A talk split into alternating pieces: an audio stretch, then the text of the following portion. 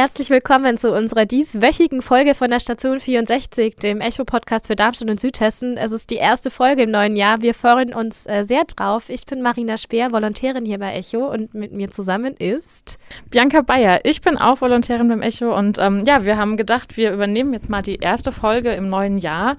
Und ja, das ist die Folge 65. Das heißt, es geht auch weiter, auch wenn wir schon 64 Folgen hatten und viele wohl gedacht haben, ähm, dass mit Station 64 dann bei 64 das Ende erreicht ist. Wir haben noch nicht genug. Wir Volus übernehmen das ja jetzt noch nicht so lange und uns macht es immer noch super viel Spaß. Und deswegen würde ich sagen, starten wir auch direkt mit den, den wichtigsten Themen, die wir jetzt diese Woche hatten. Ähm, auch wenn Silvester jetzt schon ein bisschen her ist, die große Diskussion war ja das Feuerwerk. Bianca, wie war das denn bei euch? Habt ihr denn was in die Luft geschossen oder euch dagegen entschieden? Ähm, ja, muss man ja ehrlich sein, haben wir gemacht.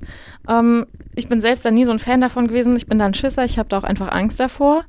Ähm, aber wir haben es so gemacht, wir haben als Gruppe gefeiert. Ich glaube, wir waren sechs, sieben Leute und zwei davon haben was gekauft. Also ich finde das auch unnötig, wenn jeder was kaufen muss. Man kann ja bei den anderen mitgucken. Bin dann ein bisschen zwiegespalten, ob man das verbieten sollte oder nicht. Ähm, Gerade Raketen finde ich auch schon schön. Man guckt es dann irgendwie doch ganz gerne mal an, ne? Ja, ähm, ja. Tierbesitzer sind da ja auch äh, sozusagen nochmal, haben da nochmal einen anderen Blick auf die ganze Sache. Ähm, ich hatte früher auch eine Katze, die fand es nicht so geil, wenn dann irgendwie die Feuerwerkskörper in die Luft fliegen. Ganz unabhängig jetzt von der, von der Klimadiskussion, Feinstaub und Co. Ich meine, nichts, nicht ohne Grund ist ja Klimahysterie jetzt diese Woche in Darmstadt zum Unwort des Jahres gewählt worden, weil der ein oder andere vielleicht schon sagt, ist diese ganze Diskussion übertrieben mit den Silvesterkrachern oder nicht. Ähm, Tierbesitzer sind damit vorsichtig, weil Stichwort Lärm, die sind da irgendwie deutlich, deutlich mehr von betroffen, wie wir Menschen, die einfach den Lärm auch mal ganz gut aushalten, ein paar Stunden. Ich weiß nicht, hast du Tiere? Ich habe ähm, keine Tiere. Bei uns in der Nachbarschaft haben einige Hunde. Und ich habe auch so auf Facebook so mitbekommen bei Freunden von mir, die was gepostet haben, dass es da hauptsächlich so Hundehalter waren. Oder eben, wie du ja auch gesagt hast, Katzen. Ähm, so bei Nagern oder sowas habe ich das jetzt gar nicht miterlebt. Und ähm, das ist ja eigentlich eine ganz gute Überleitung, ähm, was aktuell bei uns im Landkreis hier Darmstadt-Dieburg los ist, dass eben auch die Tiere, ähm, ja, dass auf die auch nochmal einen anderen Einfluss hat. Nämlich jetzt ist ja im Gespräch Giftköder oder ähm, Pyrotechnikreste. Ähm, kannst du vielleicht da einfach nochmal ganz kurz erklären, was, was denn jetzt das eine mit dem anderen zu tun hat? Ja, genau. Es war so, dass jetzt in letzter Zeit ähm, vermehrt wohl bei der Polizei und auch bei uns beim Echo ähm, ja, Nachrichten eingegangen sind, Anrufe kamen, dass ähm, Giftköder ausgelegt wurden für Hunde, teilweise in Vorgärten, ähm, in Vereinen, also auf dem Vereinsgelände, ähm, vor allem auch vom Hundeverein. Ähm, und ähm, ja, das ist natürlich immer mal wieder Thema. Jetzt war es aber einfach ein sehr großer Radius, in dem das vorkam und auch mit einer, ja, wie soll man sagen, großen Häufigkeit, ähm, dass jetzt ja diese Stücke untersucht wurden, angeguckt wurden und ähm, die Polizei jetzt sich aktuell noch gar nicht so sicher war, ähm, ob das nicht vielleicht ähm, Tonpfropfen sind, die von den Raketen oder von den Batterien zurückgeblieben sind von dem Feuerwerk. Also Fakt ist ja, es gibt einen Tierarzt in Rheinheim, der ähm, tatsächlich davon überzeugt ist, dass er Hunde behandelt hat die ähm, Köder mit Rattengift ähm, gefressen haben, ist ja jetzt für die Hundehalter eine super schwierige Situation eigentlich, oder? Ja, ich denke, gut, ich, ich habe keinen Hund, ich war noch nie in der Lage. Ähm, da lässt sich das von außen manchmal einfach sagen. Man sollte natürlich immer gucken, was der Hund denn ist, ja, oder was mein Tier ist. Ähm, ja, natürlich, wenn die trotzdem gezielt auslegen, dann ist das ähm, auf gut Deutsch gesagt eine Schweinerei und das kann nicht sein. Aber da muss man natürlich auch ein bisschen vorsichtig sein mit vorschnellen Urteilen, weil ähm, auch diese Reste von Feuerwerkskörpern können ja auch ja, von jedem von uns irgendwie letzten Endes entstanden sein und vielleicht gar nicht mit Absicht da gelandet sein, wo sie jetzt eben gelandet sind. Aber ich habe es immer noch nicht so ganz verstanden. Ähm, ja, es gibt äh, theoretisch Giftköder, ähm, Feuerwerkskörperrückstände erkenne ich das denn nicht, was da der Unterschied ist? Oder warum, warum gibt es da jetzt diese, diese Unkenntnis oder auch diese, diese Panik? Ja, das Problem ist tatsächlich, dass man sie nicht direkt erkennen kann, also was was ist. Liegt auch daran, dass sie die gleiche Größe haben. Und ähm, die Polizei hat jetzt eben 30 von den Funden bei einem Pyrotechniker untersuchen lassen.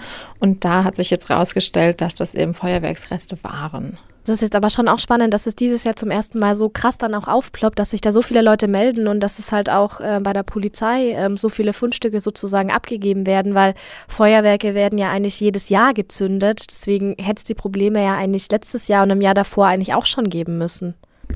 Ja, das ist erstmal prinzipiell richtig, aber es soll wohl an diesen Batterien gelegen haben, wo ähm, mehrere Lichter ja, abgefeuert werden. Die waren wohl dieses Jahr besonders modern oder dieses Silvester besonders modern.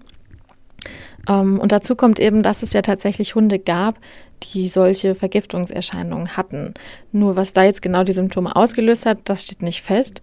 Und ähm, natürlich muss man sich immer im Hinterkopf behalten, klar, diese Funde und in diesem Ausmaß die Funde, das waren jetzt eben diese Feuerwerksreste, aber das schließt ja nicht prinzipiell aus, dass der ein oder andere vielleicht eben doch äh, einen Giftköder gegessen hat. Und man muss natürlich auch bedenken, auch so ein Feuerwerksrückstand, der ist ja nicht für einen Hund gemacht, der sollte nicht gegessen werden.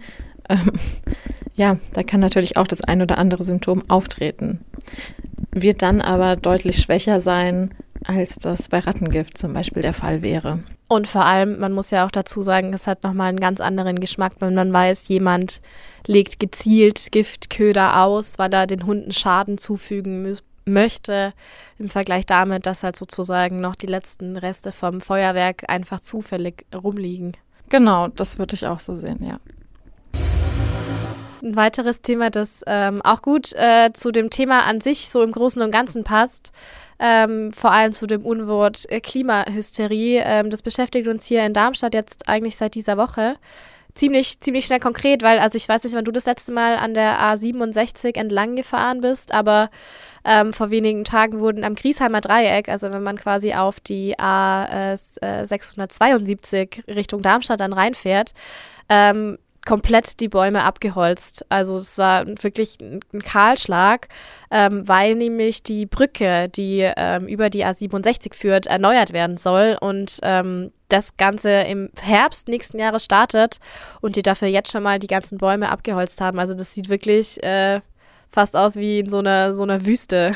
Ja, wir haben das ja die Woche auf dem Titelblatt gehabt vom Darmstädter Echo und ich bin letzte Woche einmal vorbeigefahren. Ich weiß nicht mehr genau, wann das war und ähm, da war auch schon ganz viel ab. Und da merkt man erstmal, wie man das erst wahrnimmt, wenn sich was verändert hat. So die ganzen Bäume, die nimmt man schon gar nicht mehr wahr und auf einmal ist nichts mehr da. Das ist schon seltsam. Ja, klar, ich meine, auf der anderen Seite muss das ab. Ähm, die Brücke muss saniert werden, beziehungsweise in dem Fall kann sie nicht mehr saniert werden, sondern sie wird neu gebaut. Ähm, um sozusagen da Sperrungen zu vermeiden, ne, werden jetzt da die Bäume abgeholzt, damit die Baustelle sozusagen die neue Brücke weiter nördlich halt aufgebaut werden kann. Und dann erst danach wird die alte Brücke sozusagen abgerissen. Aber im ersten Moment ist es natürlich so, okay, für, damit eine Straße gebaut werden kann, werden jetzt wieder Bäume abgeholzt, die ja eigentlich schon äh, also wichtig für uns sind, wichtig fürs Klima sind, ähm, auch so eine Art Schallschutzfunktion einnehmen, weil der Griesheim, also der Ort, ist ja dann doch auch relativ nah an der Autobahn. Ähm, was das genau für Auswirkungen haben wird letztendlich, das wird wahrscheinlich auch im, im Laufe der Zeit sich erst zeigen.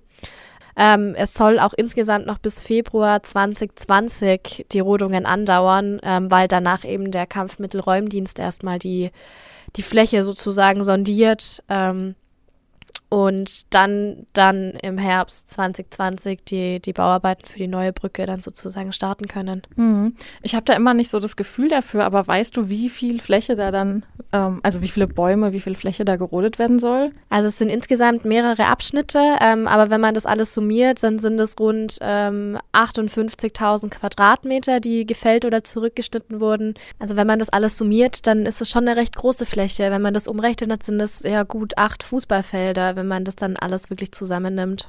Ähm, aber das ist der Plan, dass es da sozusagen Ausgleichsflächen für gibt, geben soll.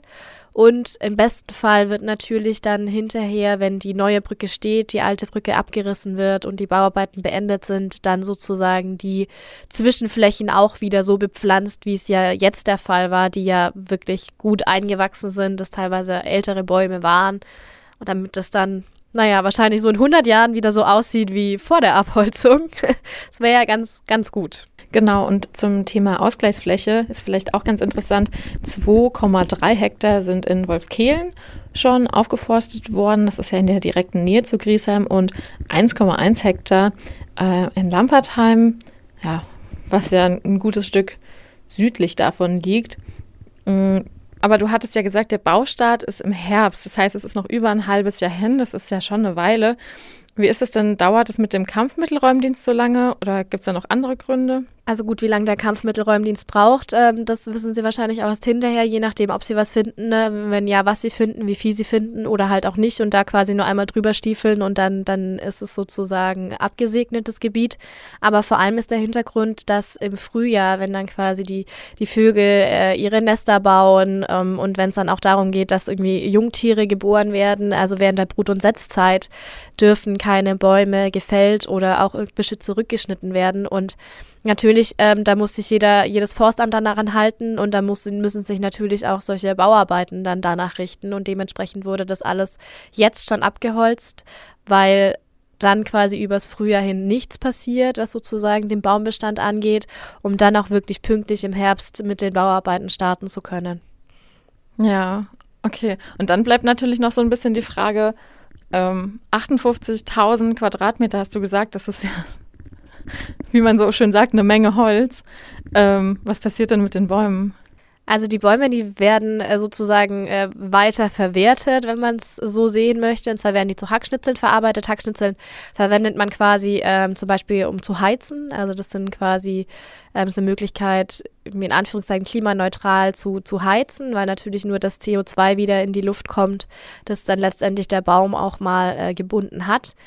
Ähm, aber äh, trotzdem äh, wäre es natürlich schöner, wenn, wenn Bäume stehen bleiben könnten. Ja, das stimmt auf jeden Fall. Was mir nochmal eingefallen ist jetzt zum Thema Lärm.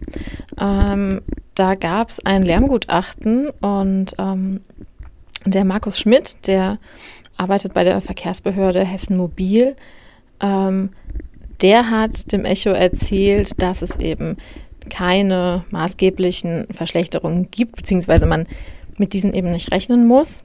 Ähm, das sieht aber die Stadt Griesheim ganz anders.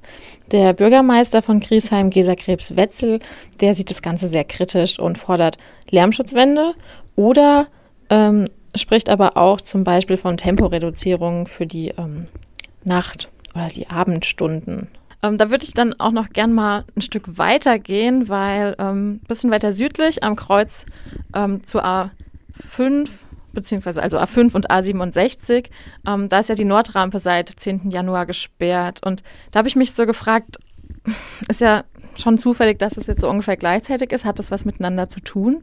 Im weitesten Sinne ja. Also es sind beides in sich getrennte Einzelmaßnahmen. Ähm, bei der Nordrampe ist einfach der Grund, die war nicht mehr verkehrstauglich. Dementsprechend musste die jetzt gesperrt werden, weil sie einfach nicht mehr dazu in der Lage war, sozusagen die, die Autos sicher da sozusagen drüber zu führen. Ähm, und früher oder später wird an dem ganzen Kreuz insgesamt einiges noch passieren. Ähm, das sind Stück für Stück äh, Baumaßnahmen, die sozusagen da anlaufen werden, weil die Brücken da insgesamt äh, schon relativ alt sind. Und früher oder später muss man da halt einfach ähm, sich nochmal hinsetzen, sanieren, neu bauen. Das ist jetzt der Fall und die beiden Maßnahmen gehören zwar zu diesem großen Komplex, der da in den nächsten Jahren sozusagen passieren wird. Aber an sich sind es komplett ähm, abgeschlossene, in sich geschlossene Baumaßnahmen, die auch unabhängig voneinander sozusagen ähm, laufen und durchgeführt werden. Ja, so viel von dieser Woche. Wir freuen uns, wenn ihr uns schreibt, ähm, wenn ihr Anregungen habt, wenn ihr gerne mal ein Thema äh, hören wollen würdet, über das wir für euch recherchieren oder wenn ihr weitere Fragen habt, dann meldet euch entweder per Mail unter eol-kontakt.vrm.de oder schreibt uns auf Facebook, Instagram oder Twitter. Ja, dann äh, freut mich Marina, dass wir das heute zusammen machen konnten.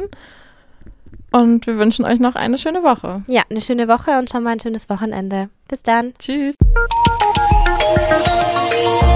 Ein Angebot der VRM.